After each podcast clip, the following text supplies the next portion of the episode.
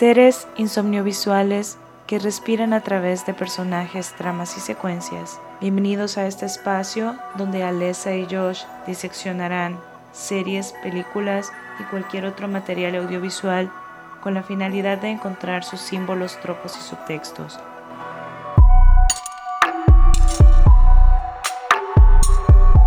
Saludos a todos los seres insomniovisuales que nos están escuchando, ya sea de su teléfono, ya sea computadora, tablet. Bienvenidos a otro capítulo de su podcast Insomniovisuales. Un saludo a toda la gente que nos escucha desde, ya sea desde Brasil, desde Europa, Estados Unidos, la gente de El Salvador que nos escucha. Qué bueno que estén escuchando podcast. Entonces, que sabemos que nos escuchan de varios lados. Así que les mandamos un saludo a toda la gente que nos escucha. Si hay alguien de Argentina, le mandamos un beso. Yo quiero un novio de Argentina, por favor, llámame, baby. Y conmigo está mi co-host, Alesa. Hola a todos los seres insomnivisuales que nos escuchan. Bienvenidos a un capítulo más como dijo aquí mi co-host, gracias por escucharnos, por preferirnos. Y sí, vemos que estamos regados ahí en el orbe, así que qué genial que las culturas en verdad colisionen. Qué bonito que, que, hayan otras personas al otro lado y que no estamos solo hablando al, al, infinito aquí. Y bueno, hoy vamos con un episodio bastante interesante. Así es, para este capítulo decidimos ver películas latinoamericanas o producidas, dirigidas por personas latinoamericanas. Nos costó decir cuáles porque no queríamos que las películas fueran parecidas. Entonces la que terminé escogiendo yo lamentablemente, y no, o sea, no que sea malo el hecho, sino que hay que, hay que ser sincero. Muchas veces el mercado internacional cree que toda Latinoamérica es solo México y a veces se llega a tener que solo México es toda Latinoamérica, que México representa toda Latinoamérica cuando no es así. México es un hermoso, gran país, pero hay una diversidad de historias y de realidades que se ven en otros países latinoamericanos que pueden pueden ser parecidos, pero no son iguales. Yo escogí una película mexicana al final. Vamos a empezar hablando en este capítulo de una gran película que vi, que por cierto la vi a finales del año pasado. Literalmente les juro que fue la penúltima película que vi del 2020. Me pareció una gran película y es Los Lobos, una película de 2019 dirigida por Samuel Ishii, creo que se dice su apellido. Una película mexicana, pero coproducida también por una productora estadounidense y nos cuenta la historia de Max, Leo y su mamá Lucía, que viajan a Estados Unidos por un mejor futuro y buscando una mejor vida y nos cuenta toda la vida de ellos o al menos los primeros meses de cuando te da la película y es algo muy importante antes de verla es saber que es semi biográfica o sea hay puntos que son tal cual pasaron le pasaron al directorio a su hermano y otro que se toma obviamente las licencias creativas y que pone cosas que pasaron en su vida pero que no voy a negar y eso fue creo que los mayores aciertos de la película que pude sentir que esa es la historia de cualquier otra persona latinoamericana que viaja a Estados Unidos. Es wow una realidad. Y, y no voy a decir que no es la primera película que habla de esto de ser inmigrantes pero creo que es una de las que he visto que tal vez no, no es un mercado de lágrimas y que te va a hacer llorar. Porque yo, yo no lloré viendo la película sí me emocioné y me, me puse como medio ajá, pero no solté las lágrimas. La película comienza, nos muestra los personajes que andan buscando un apartamento donde quedarse y algo que lo que me gusta que es el director y que entiendo y a la vez no entiendo el por qué lo hace, es que en varias escenas de la película y, y cuando están buscando como un apartamento nos muestran personas. Así de la nada cuando está un señor que se acerca le preguntan como el precio y como un lugar como de mala muerte. Y en un momento como pequeño plano de la persona frente a su casa. Y, y creo que lo que trató de mostrar el director es como otras personas en situación de pobreza, personas, otras personas inmigrantes, otros rostros del Estados Unidos que no te hablan, porque cuando te hablan de Estados Unidos, cuando la gente piensa en Estados Unidos, piensa en Nueva York y piensa en una gran ciudad y, y ve y piensa en todo esto súper cool, esta gente blanca y nada, pero no piensa en que también hay gente pobre en Estados Unidos, ¿sabes? La película muestra algunos planos, así que entiendo, yo siento, yo siento que es por mostrar eso. Yo creo que es difícil hacer cine independiente, estamos, estamos hablando de cine independiente independiente y cine latinoamericano, ¿no? Que si bien es cierto, es suministrado por, por una distribuidora estadounidense, la gran mayoría fue hecha con, en México, ¿no? O, o, producida en México, perdón. Creo que hay muchos aspectos del cine latinoamericano porque bebe mucho del documental. Depende, ¿no? Depende también cuál sea el género. Pero el género en el que estamos, que es como un drama, ¿no? Creo que sí, bebe mucho de, del documental. Hay que tener una cosa, hay muy poco presupuesto en estas producciones. Entonces, una forma para llevar una narrativa en la que te digan, ok, vaya, esta, estás en el Estados Unidos, pero en el Estados Unidos que es en medio, o sea, que es un lugar de transición, porque no es lo que usted dijo, las grandes ciudades, sino que es un lugar de transición donde la gente se, apenas se está acomodando, ¿no? Y solo va de paso. No van a tener el presupuesto como para ir a grabar otras perspectivas, ¿no? Porque no, no, no tienen ese, ese budget, ese presupuesto. Entonces, una forma muy creativa de hacerlo es por este medio, ¿no? Con los personajes viendo fijo a la cámara y, y son personas, o sea, no son ni siquiera personajes, son personas que se nota que, que solo pasaron por ahí y, vino el director y dijo, puedo hacerles una toma, ¿verdad? Entonces, es una forma con creatividad hacer mucho o sea, y que sirva a la narrativa del guion ¿no? y de la película. Es algo que se hace mucho en cine independiente. Es una película muy cargada, aunque sea muy corta, dura una hora y media, aunque es corta y se nota que se tenía poco presupuesto, pero creo que logran plasmar mucho con poco. Y ese es el arte del cine independiente, que ahí donde más tiene que volar tu creatividad, porque vemos que las locaciones son muy pocas, solo son estos projects, creo que se llaman en Estados Unidos, que son estos lugares que ni siquiera son departamentos per se, ¿verdad? Porque son muy pequeños y todo eso, pero aún así logran crear ese mundo, logran que no nos parezca aburrida. Ojo, hay personas que el cine independiente les parece aburrido, que no, no están acostumbrados, o sea, ellos están acostumbrados a bombas, eh, Avengers, eh, y está bien, yo, yo entiendo de dónde viene eso, ¿no? Y a un ritmo muchísimo más acelerado. Pero para los que no, yo creo que no es una película que, que esté estática, sino que va muy, con muy buen ritmo, a pesar de que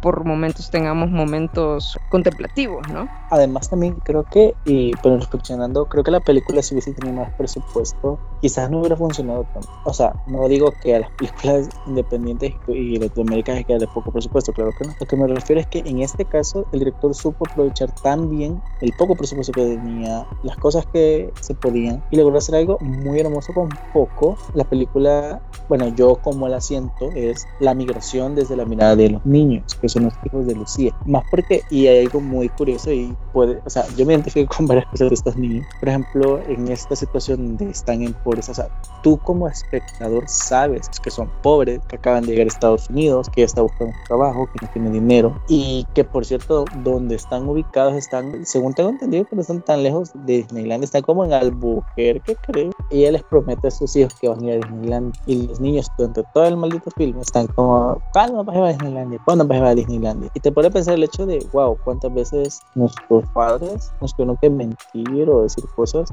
para que no notaras que estabas mal. O sea, y creo que Lucía es un gran personaje que le entendemos por lo que está pasando. E incluso hay una escena más adelante de la película donde ella se enoja y les grita y les castiga. Pero también entendés por lo que está pasando ella. O sea, es una mujer que acaba de llegar a Estados Unidos sola, una madre soltera con sus dos hijos. ¿Cómo tiene que ver de dónde saca para darles de comer y sacarlos adelante, sacar la renta? Es una historia que sí pasa. O sea, toda esta película es puede ser, ahorita hay que más de 100 mujeres de Estados Unidos pasando por esto o en otros países. Y quiero aplaudir también la buena actuación de los niños. Los niños se me hacen unos buenos actores. Y aunque tiene puntos de comedia, y que pero ahí hay algo que es muy bueno que decir. Esos son buenos comedy relief, que son como entre todo el tema que así sentís el gran nudo en la garganta. Hay momentos de humor porque son, es la mirada de los niños, donde que sí te da risa, pero no le quita el, la seriedad al tema, ni la vuelve tampoco una película, ni un chiste tampoco súper tonto. O sea,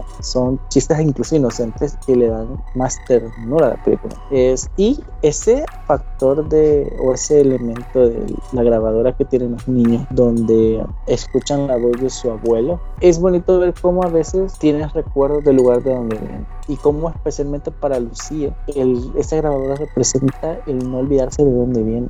Sí, aunando a eso creo que te dice mucho de ella sin que te muestren, ¿no? Las cosas y, y ese es otro recurso narrativo muy bueno y muy me encantan los momentos de animación que tenemos por momentos cuando los niños están imaginando a estos dibujos que, ellos han hecho ¿no? los más caros de la película. Sí es carísima la animación es carísima. Está súper bien hecho es, es tierno es, es entrañable es, es un recurso como para mostrar la, la imaginación de ellos no de los niños y cómo pues sí verdad es obvio están encerrados en cuatro paredes eh, es obvio que se van a desesperar, es obvio que ni siquiera tienen una, una televisión, ¿verdad? Que, que, con eso ya se quedan un poco sentados los, los, niños, ¿no? Y son niños, que es otra cosa, que donde toda la película estamos diciendo, no, no, no, ¿por qué salen? No tienen que salir, pero son niños, o sea, es obvio, aparte de que como seres humanos no podemos, bueno, a menos que sean Josh y yo. no podemos estar encerrados mucho tiempo. Pero son niños, o sea, o es obvio de que les va a ganar, y no, la curiosidad, la desesperación, ¿no? El aburrimiento. Entonces es difícil, porque entiendes la posición de, de la madre de, de, protegerlos, ¿no? En, en, este nuevo ambiente, literal, o sea, ella no conoce absolutamente a nadie. Y que también algo que habla de la película, que es bien complicado, a pesar de que estamos en un entorno donde casi que todos son latinos, pero aún así ella no se puede sentir confiada ni en casa, porque como vemos en la película hay situaciones, ¿no? Que hay una situación muy fea, que hay que hablar lo que pasa mucho entre latinos, es que allá afuera nos odiamos, o sea, allá afuera somos como el enemigo del otro, no todo, pero no generalizo, pero es algo que refleja la película y es algo que es cierto, que se ve, y, yo siento que los latinos, los latinoamericanos, en realidad nuestra naturaleza es de hermandad, pero allá afuera, y yo también es entendible, ¿no? Por todas las complejidades que tienen la vida, ¿no? Pero es, es, es, feo ver cómo llegan al punto de, o llegamos al punto de hasta olvidarnos o casi no hablar al español, ¿verdad? Porque, y es cierto, pues estás allá, tienes que hablar inglés, pero yo digo, no, es como mitad y mitad, ¿no? No, no olvidas tus raíces, no olvidar tu idioma, ¿no? Entonces vemos un punto en el que allá hay, hay niños que, que, han estado ya quizás un tiempo y que solo hablan inglés. Como les digo, o sea, está bien aprender el idioma, está bien aprender los idiomas, pero, pero luego también vemos como esa, esa desconexión, ¿no? Entre latinos allá afuera, donde vemos que hasta nos ponemos el pie. O sea, y habla de, de eso, pues de que sí venimos una, de una realidad muy dura y que por eso es mejor poner escudos, ¿no? En ese sentido es entendible, pero es, es feo, o sea, es, es lamentable. Y vemos que mejor hay personajes como los señores asiáticos, que a mí me encantaron, me sacaron más de una risa. Y no en el sentido, ¿cómo decir? Porque está la risa fácil de, no sé, ¿verdad? Porque puede llegar hasta ser racista, a veces hacer cosas, ¿no? Más con las personas asiáticas. No, no es burlesca sobre ellos, sino que la situación que está sucediendo es la graciosa. Exacto, no es que ellos sean el chiste, sino que es la situación que los envuelve. La falta de, de pues sí, ¿verdad? De, de entendimiento entre los, los, idiomas. Ellos están hablando eh, su idioma, ¿no? Y, y ellos no, no pues, o sea, si los niños ahorita están aprendiendo inglés, ya no digamos el mandarín o no, no sé, lo siento, no me acuerdo de qué país eran ellos, solo sé que son asiáticos. Eh, entonces, ¿cómo van a saber, verdad? Es como son tantas cosas pasando al mismo tiempo que... Eh, da un espacio a una comedia, pero una comedia orgánica. Y la comedia de los niños entre sí, o sea, los niños obviamente, ¿verdad? Son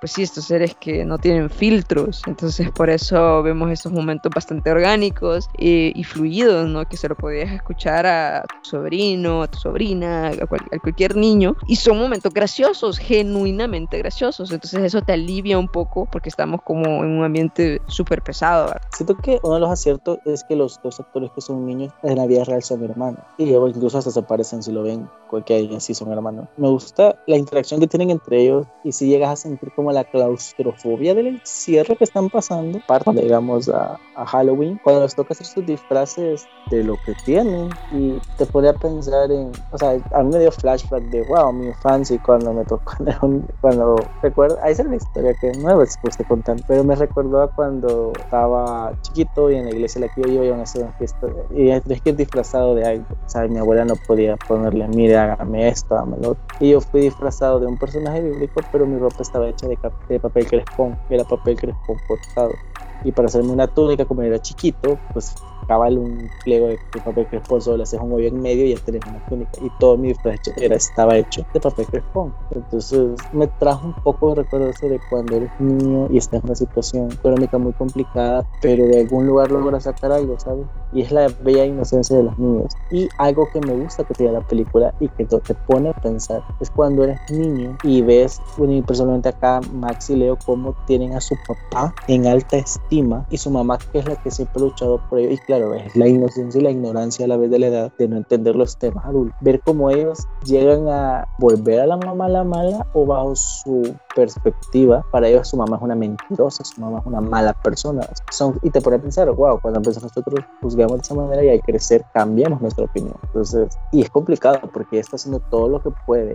Y me gusta el no ver lo que hace la mamá todos los días. Te refleja mucho el cómo literalmente los niños están viendo unas cosas porque ellos solo saben lo que pasa dentro del cuarto y lo que están viendo no saben lo que pasa allá. Y hay una escena que literalmente la fotografía de esa película y en esa escena en particular se me hizo tan con un mensaje tan fuerte que es una escena donde ella está trabajando como en una bodega y hasta el fondo a lo lejos se ve una bandera de los Estados Unidos gigantesca que tienen colgada en la bodega y cuando volteas a ver quiénes están trabajando puros inmigrantes y dices como wow Estados Unidos es un país que discrimina tantas personas y esas personas que discriminan son las que mueven su economía y las que han construido ese país, porque al final pues Estados Unidos es un país que sin los inmigrantes no sería lo que es actualmente. Y es curioso cómo los niños tienen su papá en alta estima de la mamá no. Y es algo que sí pasa en Latinoamérica. Cuando, bueno, yo lo he visto en mi hermana, por ejemplo, que ella, su papá tiene una gran alta estima y él pues nunca se ha hecho cargo de ella. Entonces, la película te muestra eso de cómo desde su inocencia hay cosas que no lo entienden, porque para ellos que su papá se fue por un poco, es que literalmente se metió dentro de un poco. Yo creo que eso habla también como también de un machismo. Y creo que también habla de que las madres en su sensatez, porque es muy sensato, ¿no? De no poner a los niños en contra, no todas, pues obviamente, no, aquí no hablamos generalizando, pero la gran mayoría creo que para no dañar a sus hijos no, no les hablan tal cual de quizás su ex agresor, ¿no? O, de esta persona que simplemente se fue. Entonces para no arruinarles o, o entristecernos a sus hijos, omiten ciertas cosas, dicen unas mentiras, ¿no? Y así, para que no pierdan la estima, ¿no? De los hijos. Y eso al final es un poco contraproducente porque lo vemos en eso, en lo que acaba de decir Josh, ¿no? Entonces eh, los niños extrañan a su papá y es, y es normal, o sea, es normal que lo extrañen y todo. No estamos diciendo que, ay, él va a ser el, el malo, ¿verdad? Al final una adicción una enfermedad, pero creo que refleja mucho lo que pasa en familias latinas, ¿no? Cuando están los padres ausentes, que luego como fácil para ellos, por así decirlo, a veces hay unos que regresan y es como bien fácil para ellos recibir el perdón. Como les digo, no estamos diciendo que no lo merezcan, eso es cada quien, ¿verdad? Pero sí, siento que no hay como un trato justo, por así decirlo, y están estas mujeres que se matan y no tienen ni la mitad, ¿no? Entonces yo creo que sí, de, cierta forma habla como de, un machismo por ahí, ¿no? La película también habla de lo fuerte que es también ser mujer quizás. Hay una escena súper bonita donde ella sale, la mamá de los niños sale a fumar y la señora asiática también sale a fumar y las dos se quedan como, porque están fumando, ¿no? Eh, eh, están como, ah, y, sin que nadie lo sepa, ¿verdad? Es, es el único momento de relajación que ellas tienen en el día, porque la señora pasa cocinando, la señora pasa atendiendo a su esposo y ella pasa trabajando, ¿no? Como con tres trabajos encima. Y creo que es un momento de wow, de decir, yo te entiendo, o sea, no dicen nada, solo se ven, pero la mirada de ellas cansadas dicen y transmite muchísimo. Entonces me encantó ese, ese intercambio que es muy breve, pero es muy fuerte. Vemos cómo empieza Max, que es el niño mayor, como a querer encajar, ¿no? Como a querer eso, pertenecer a este nuevo grupo de niños y vemos que hace cosas que no están tan correctas, vemos que los deja entrar al apartamento y crean un desastre y ahí se suscita un robo inclusive y es cierto, pues al final todos buscamos pertenecer y no lo crucifico por eso, ¿no? Porque habla de eso, de un nuevo lugar, él no conoce a nadie ahí, pero pues sí, ¿verdad? Las amistades y el entorno son súper hostiles. Exacto, lo digamos ya terminando a la escena más fuerte de todas, diría yo, que es esa escena donde vemos que literalmente donde Max madura, que es cuando descubre a qué se referían con que su papá se fue por un foco. Y es cuando ve a un señor en la calle sentado, fumando, drogándose con un foco. Es cuando el niño entiende y descubre como a lo que se refería su mamá. Y ah, bueno, a lo que su mamá se le ocultaba, perdón, a lo que la gente se refería acerca de su padre. Y es como un momento, wow, es como la madurez en un instante aprendió demasiado. Solo con ver a una persona en la calle haciendo eso. Y de verdad que el final es bien hermoso. Bueno, a mí sí me, me llegó al corazón porque es como esto no lo lleva a un parque de diversiones le dices esto no es Disneylandia, pero te muestra también cómo a veces las pequeñas cosas pueden alegrar mucho, ¿verdad? Por ejemplo, a mí me puso a reflexionar, wow, tanta gente que, ah, vamos a consumir, vamos a consumir, no sé por qué ponen las ruedas, para esas, las que hablan de que te pones a pensar, wow, o sea, hay personas que eso tan sencillo les alegra, hay familias, y no solo en Estados Unidos, personas inmigrantes, tú ves en tu país latinoamericano, o en el país donde tú residas, en este caso en El Salvador, hay personas que tal vez el parque que está cerrado era la única lugar donde pueden llevar a sus hijos tal vez ese puesto de películas piratas es lo único que le pueden dar a sus hijos para entretenerlos, para hacerlos felices. Tal vez eso, ese que llevarles un jugo, una charamusca, lo que sea, puede alegrarles el día. Y aparte el abrazo que se dan con mamá e hijo es bien, bien hermoso. Y otra curiosidad es que dos de las canciones que aparecen en la, en la película, la banda que las canta es la banda del hermano de Samuel, porque que tiene una banda, no recuerdo el nombre.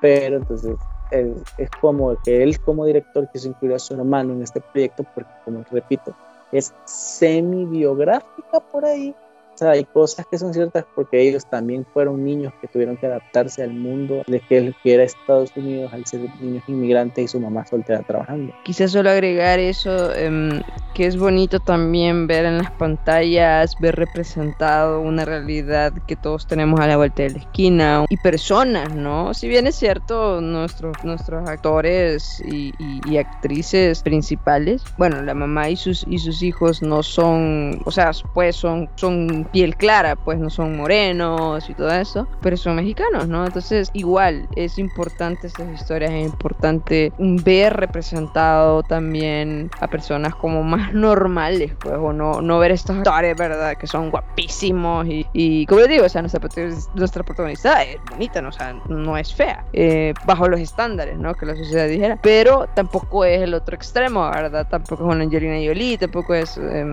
no sé, una Salma Hayek, ¿verdad? Para, para ponerla a, iguales, ¿no? Con alguien de su país. Es importante eso porque también eso te hace sentirte más empático con el mensaje y que el mensaje me parece súper bonito. Es un mensaje de eso, ¿no? De, superación, un mensaje también de, de, resistir, de resistencia, un mensaje también de soñar, ¿no? De soñar, aunque sea que vayamos de a poco, ¿verdad? Y que no necesariamente vamos a hacer las cosas nuestras metas en, una solo, en un solo intento, sino que a veces hay muchas caídas, a veces está súper difícil, pero se puede. Ahora vamos con la siguiente película, que es la película que yo traje a la mesa, y es una película venezolana del año 2015, se llama Desde allá, y está protagonizada por Alfredo Castro y Luis Silva. Alfredo Castro, de verdad que actor. Alfredo Castro es nuestro protagonista. Bueno, y la película trata de un, prostético dental, eh, es un odontólogo algo así que hace prostéticos dentales, de mediana edad, por así decirlo, como unos 40, 45 años, quizás un poquito más, que tiene por, por costumbre en la calle o en las paradas de autobuses conseguir a, adolescentes, podríamos decir, o chicos, para llevárselos a su casa y no tener encuentros sexuales, sino que simplemente que ellos se desnuden y el poder satisfacerse, ¿verdad? Viéndolos. Eso es a grandes rasgos y por simplificar la trama, pero también vemos que hay un asunto también con nuestro protagonista, nuestro señor de la mediana edad. Él tiene ahí un asunto como extraño con otro señor de más avanzada edad que él está como obsesionado viéndolo. Luego sabemos que es su padre, ¿no? Y, sabemos que por algo quiere o vengarse o, o, que algo ha hecho el padre. Lo que me gusta de la película es que nunca queda claro qué es lo que pasó en la familia o qué es lo que pasó con el padre, ¿no? Para que nuestro protagonista tuviera ese resentimiento y esas ganas de venganza. A mí lo que me queda de la película y lo que me parece bien interesante es cómo nos muestra personajes contenidos. O sea, tanto nuestro protagonista, que vemos que obviamente le gustan los hombres, pero nunca toca a ninguno hasta que llega un momento que sí. Pero por lo que nos dan a entender, nunca ha tenido ni siquiera un beso quizás. Pero disfruta y obviamente porque le gustan ver a hombres, ¿no? Nuestro otro protagonista que es este chico que con el cual se obsesiona, el señor, que es un pandillero ahí que se llama Elder, él también es una persona contenida, pero con una violencia al máximo, ¿no? O sea, contenido en sus emociones, pero con su violencia a flor de piel. Y lo entendés, ¿no? Viene de un barrio, viene de una situación extrema. Para mí esa película fue casi un thriller de terror, un thriller con un pedo así. Porque te muestra una, algo, una historia extraña, porque la premisa de la película te podría parecer extraña. Primero el hecho también de que denote cómo estaba Caracas en aquella época, sabemos la situación difícil que vive Venezuela y cómo estaba en, bueno, en aquella época, en 2015. Siento que el personaje protagonista que es este señor, primero lo sentís como simplemente un señor con un gusto extraño, pero que podría ser que decir, pues no le hace daño a nadie porque les paga, solo es como, no te voy a tocar, solo muéstrame ahí, lo quiero, ¿no? ¿Verdad? O sea, cualquiera diría, ah, no, es que no es tan malo y qué feo que el otro después le lo golpee y lo deje inconsciente. O sea, a inicio sentirías que él es como, no es una mala persona, pero con el paso de la película va viendo cómo las cosas van cambiando porque le dan profundidad los personajes. Y algo que debo mencionar que me encantó en la película y aplaudo al director y que todavía aplaudo mucho más que esta sea su ópera prima, es su primera película, de verdad. O sea, eh, y eso todavía me impresiona todavía más. Es el hecho de que en varias escenas no enfocan a la persona que está hablando sino que enfocan a la persona que está escuchando lo que la otra persona está hablando. Y eso me gustó mucho porque justamente en el cine se, se la persona que habla a esa se enfoca, pero acá no, en algunas escenas no se enfoca a quien está hablando, se está enfocando a quien está escuchando y sus reacciones. Este otro chico que, bueno, que es nuestro protagonista, me, me agrada que yo al menos yo sí entendía mucho el contexto donde él venía, que era aquí el barrio y que era como este líder de una pandilla, por decirse, una banda de chicos, algo así, y que a inicio solo lo ves como es un chico enojado y malo, pero vas entendiendo poco a poco, o sea, es como empiezas a uno poniéndole como la etiqueta, la tarjeta roja y otra tarjeta verde, pero el paso de la película lo vas cambiando porque uno llega a ser como, entre comillas, entendés por qué él es así, el otro es como, uy, este muerto está loco. Entonces, siento que la película es muy interesante, es un viaje muy extraño porque estaba como, ¿qué estoy viendo?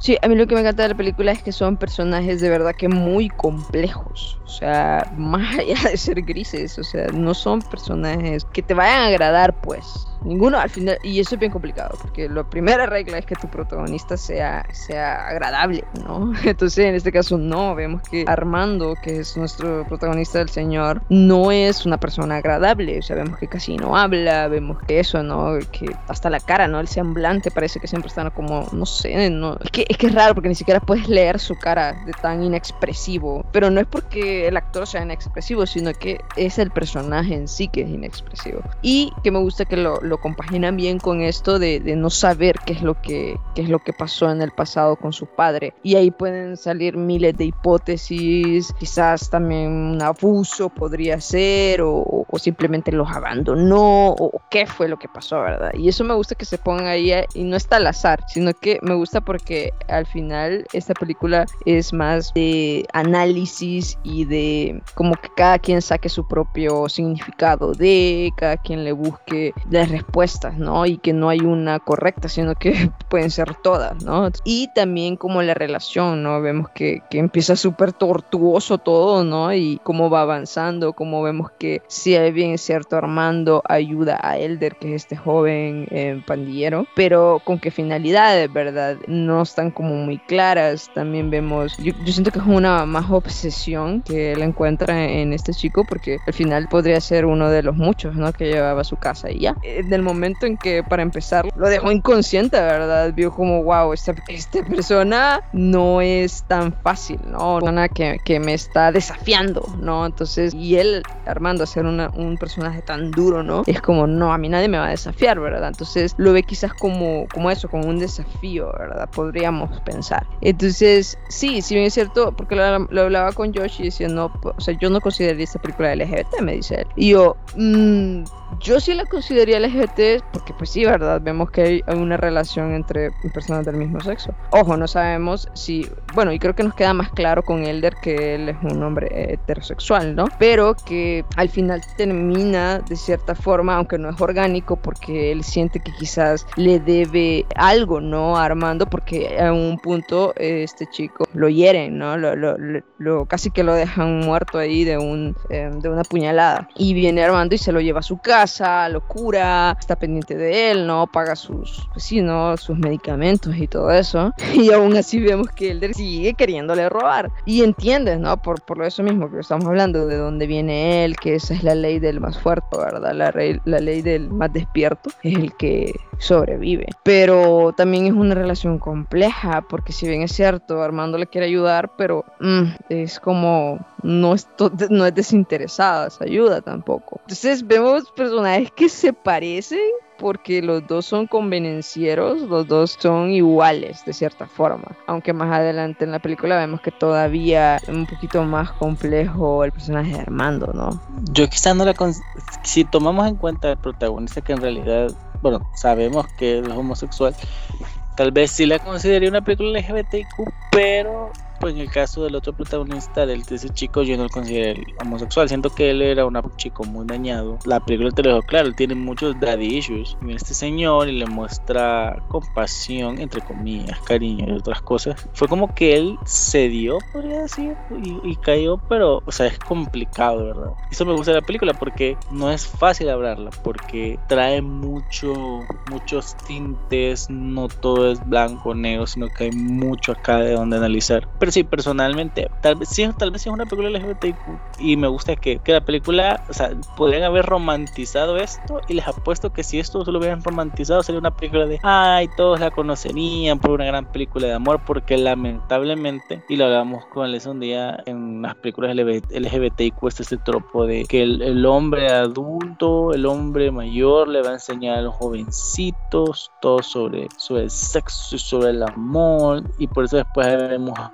tanto chico menor de edad buscando amor con gente muy mayor que realmente pues sí pueden ser malas personas abusivas como vemos en esta película. Y también el otro señor también tiene sus daddy issues porque los tiene porque incluso hay otro señor al que él va a espiar también. Creo que de los momentos en la película más interesantes es cuando, cuando van a esta como fiesta de alta alcurnia y ves cómo se ponen mal porque, o sea, ves celos por un lado y luego celos por el otro lado y es como que bien extraña la relación alta alcurnia. o bueno, o sea, no sé, para, para uno que es del barrio, yo, es que primero yo lo vi como que medio fino porque el otro hasta se había bañado y arreglado. Pero después cuando vi que estaban poniendo reggaetón y fue como, ah, pues no, esta cosa no es elegante. Pero para el barrio esas cosas son de la alta alcurnia, ¿no viste las bebidas que tenía para, para el barrio? Eso es de alta alcurnia. Pero, o sea, es gracioso como ambos conocieron el, hasta cierto punto el mundo del otro. La película me gustó mucho por ser una película bien difícil de ver, o sea, no porque te haga cosas explícitas, sino porque te pone a pensar como, mmm,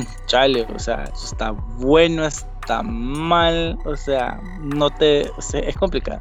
Y yo sí personalmente creo que este señor desde un inicio sabía lo que iba a hacer y por eso no sedujo porque no es como seducir, pero convenció a este chico y se aprovechó cuando se fijó que tenía daddy issues, se aprovechó de eso para que al final hiciera la tarea que le pide hacer al final de la película. Creo que es bien importante mencionar, ya bien lo dijo Josh, que esa es la, esta es la primera película del director, pero él ya había hecho documentales y por eso creo que se notan también una dirección contenida. O sea, que me refiero de que los planos, hay muchas cosas estáticas y podría sentirse incluso monótono la dirección, pero yo creo que le da un toque, le da un toque todavía realista, ¿no? Volvemos a hablar de que el cine independiente latinoamericano bebe mucho del documental y por eso es que en Latinoamérica hacen excelentes documentales, por eso mismo, por el poder contemplar más que intervenir en lo que está pasando. Y vemos, pues sí, ¿no? La realidad de por sí de Venezuela, ¿no? Que es un país que está, ha sido golpeado fuertemente con la economía, con su gobierno, ¿no? De parte de su gobierno y todavía vemos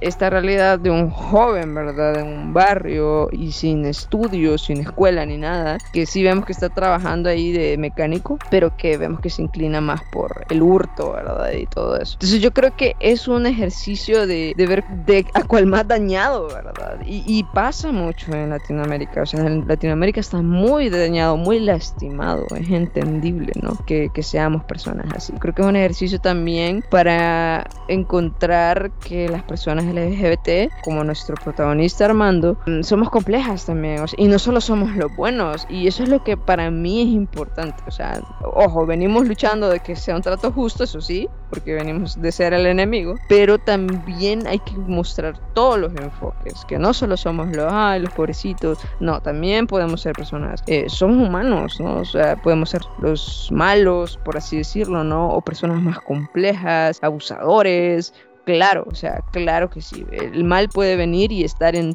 todas partes. Que no hablemos de orientaciones, sino que hablemos de personas, ¿no? Y de lo complejos que somos. También creo que no conocemos mucho de los personajes, pero eso nos, nos abre paso a cada quien sacar deducciones, ¿no? De cada uno. Y, y eso nos, como que nos, nos hace un ejercicio más que de interpretar, de reflexionar. O sea, y eso para mí es bastante valioso. Entonces, de verdad, véanla. A mí me encantó, me, me encanta esta película, me encanta la complejidad que tiene. Es una película densa, porque llegamos al final y este final sí es como súper complejo y es fuerte, ¿no? Porque no para nadísima es un final feliz, sino que vemos que Elder llega a spoiler, spoiler, a matar al padre de, Armando, porque eso es lo que él quería, ¿no? Como, pero nunca había tenido como que el valor y todo eso. Y llega a matarlo, y también que eso creo que podría leerse como la mayor carta de cariño, ¿no? De Elder hacia Armando y de agradecimiento por todo lo que él ha hecho por, por él. Y llegamos al clímax, incluso vemos esta escena de cama que es un poco incómoda de ver, la verdad.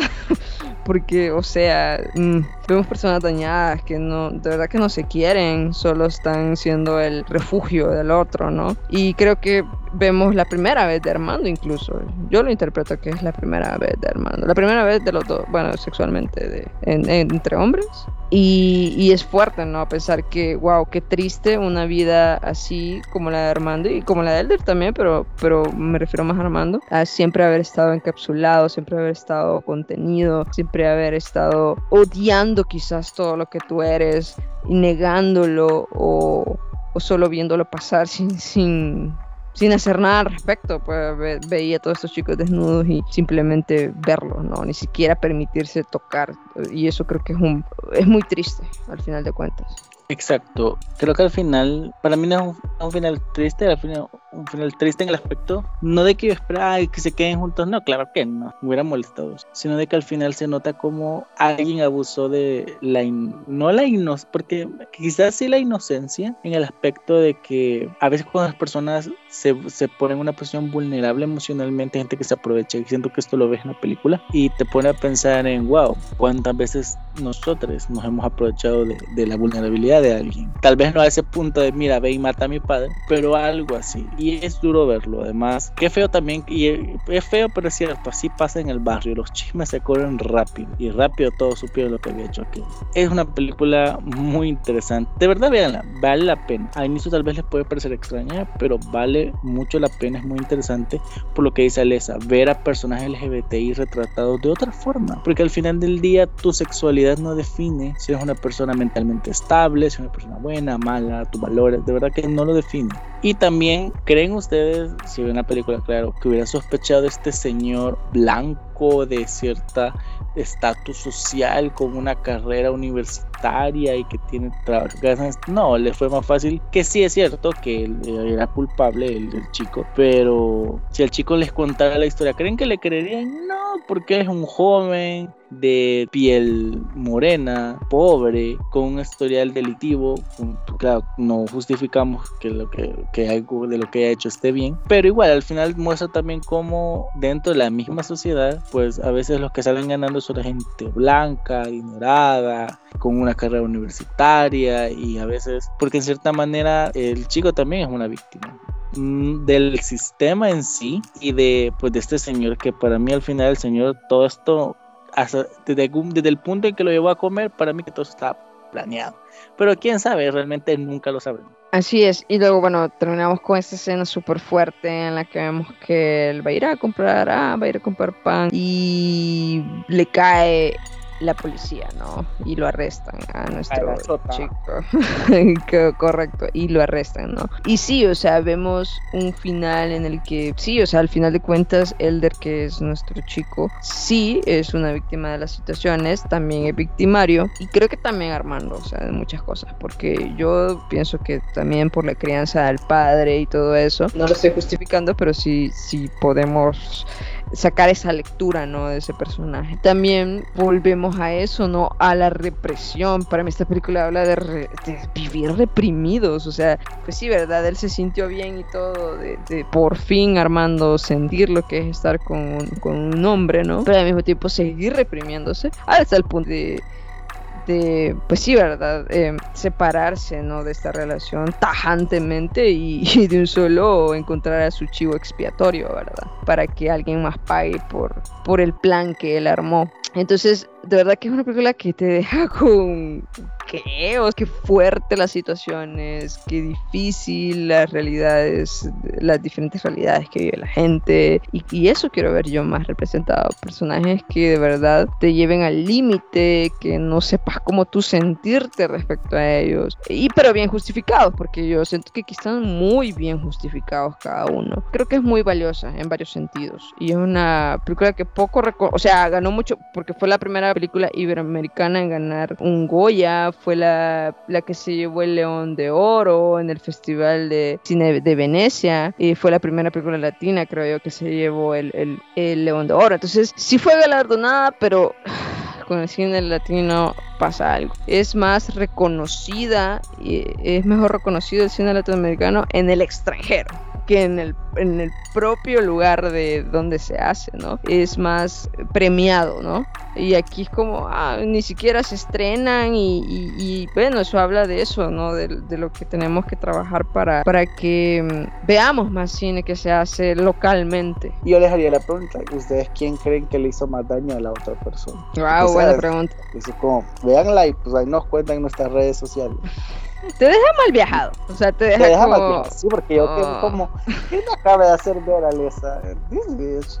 Pero después fue como, cuando ya, el- o sea, como que ya acá tenés el estómago lleno y la garganta todavía atorada, pero con el tiempo cuando la vas pensando se te va bajando todo y como, ah, ok, ah, pero también, entonces bien, es un viaje interesante. De verdad, vean estas dos películas, apoyemos el cine latinoamericano, apoyemos el cine local. Quizás yo quisiera hacer una nueva, una nueva mini sección así rápida que es, no sé, algo que queramos recomendar, una recom- recomendación express. Empiezo yo. Este, bueno, no es una recomendación, podemos recomendar o desrecomendar algo. Yo ayer vi una película eh, LGBT que yo dije, ay, qué interesante, es una comedia romántica que se llama Boy Meets, no, Boy Meets Girl, creo que se llama. Una película de una chica trans y eso, wow, o sea, ahí yo dije, wow, qué interesante. De verdad no la vean, o sea, es una de esas piezas que están como bien intencionadas, pero que, mm, o sea, le- les falta. Está bien extraña, se hizo con poco presupuesto, eso no entiendo, pero hay momentos de mucho cringe. O sea, de verdad, yo siento que hubieron muchas buenas intenciones porque la protagonista,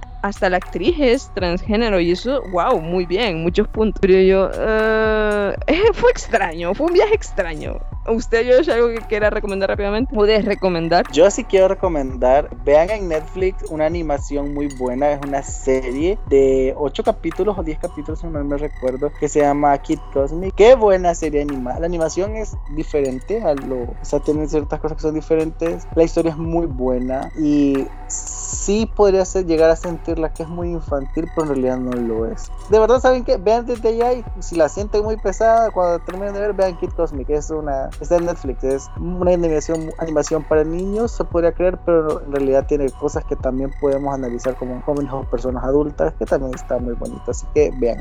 Ok, este, con Boy Meets Girl, es que de verdad que ah, lo que pudo ser y no fue. Pero bueno, en fin, muchas gracias por escucharnos. Link, quiero ver, quiero, ver, quiero Ok. pasar ese cringe también. Y qué extraña, o sea, fue extraño porque es que eso, tiene buenas intenciones, pero no logra nada. Bueno, entonces muchas gracias por escucharnos, nos vemos hasta la próxima semana y gracias, ¿no? Por estar aquí y escucharnos. Síganos en nuestras redes sociales, eh, arroba Insomniovisuales Podcast en Facebook e Instagram. Mi Instagram privado, bueno, no privado, está público.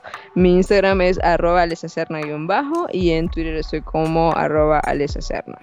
En Instagram buscan como arroba Josh-cat99 y solo buscan en mi Instagram, que es realmente la que con mayor posibilidad tengo de contestarle. Sigan a mi organización como arroba espacios SB. Y recuerden, si tienen insomnio, vean producciones audiovisuales, vean producciones audiovisuales latinoamericanas, apoyen el cine latinoamericano, las series latinoamericanas, pero especialmente si son independientes. Porque sí hay producciones latinoamericanas, pero que están bien feas. Entonces apoyen el cine independiente también, que es muy bueno y trae propuestas que les, eh, interesantes o películas que les pueden cambiar la vida. Así que gracias por escucharnos. Nos vemos la siguiente semana. Bye. Bye.